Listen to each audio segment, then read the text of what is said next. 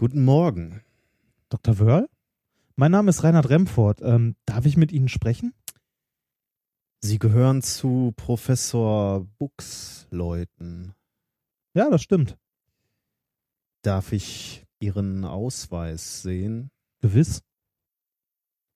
Näher, bitte. Näher.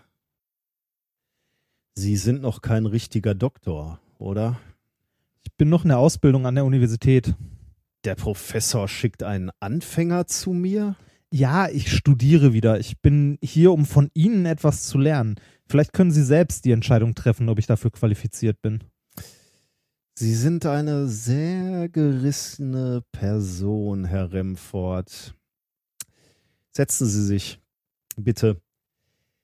Nun denn, erzählen Sie mir, was hat das Ihnen gesagt, Dr. Das im Büro nebenan?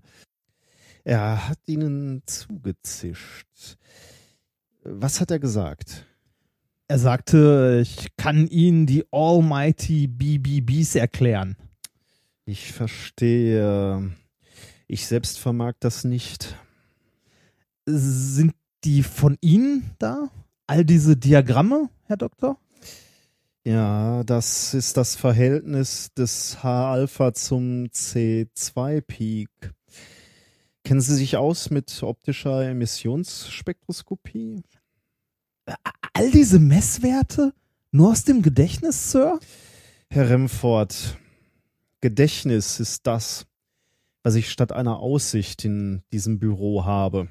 Äh, ja, nun denn, möglicherweise hätten Sie auch Interesse, mir Ihre Sicht in Bezug auf diese Messwerte hier zu gewähren. Oh nein, nein.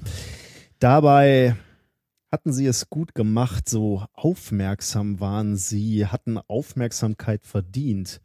Sie hatten begonnen, Vertrauen aufzubauen und jetzt plötzlich diese plumpe Überleitung zu Ihren Messwerten. So wird das nichts. Ich bitte Sie nur, sie sich anzusehen, Doktor. Sie machen, was Sie wollen. Ich habe hier alle relevanten Spektren schon mal zusammengefasst. Ach, Herr Remford, denken Sie etwa, Sie könnten die Ergebnisse mit diesen plumpen Mitteln analysieren? Nein, aber ich habe gedacht, bei Ihren Kenntnissen. Sie sind vom Ehrgeiz geradezu zerfressen, nicht? Wissen Sie, wie Sie mir vorkommen mit Ihren lächerlichen Messwerten und diesen stümperhaften, gefitteten Kurven wie ein richtiger Erstsemester, ein von oben bis unten unfähiger, emsig bemühter Erstsemester mit ein bisschen Talent. Die schlechte Ernährung in der Mensa hat dann noch ihr Restliches getan, nicht wahr, Herr Remford? Und Sie können anstellen, was Sie wollen. Ihre gewöhnlichen Mathekenntnisse dringen bei Ihnen aus sämtlichen Poren. Was für Leistungskurse hatten Sie im Abitur? War es Singen und Klatschen? Immer wieder all diese öden Rechnereien auf den Tafeln irgendwelcher Hörsäle, während sie nur davon geträumt haben, all dem zu entkommen, irgendwo abzuhauen, den ganzen Weg bis zu diesem Institut. Sie sehen eine Menge, Dr. Wörl.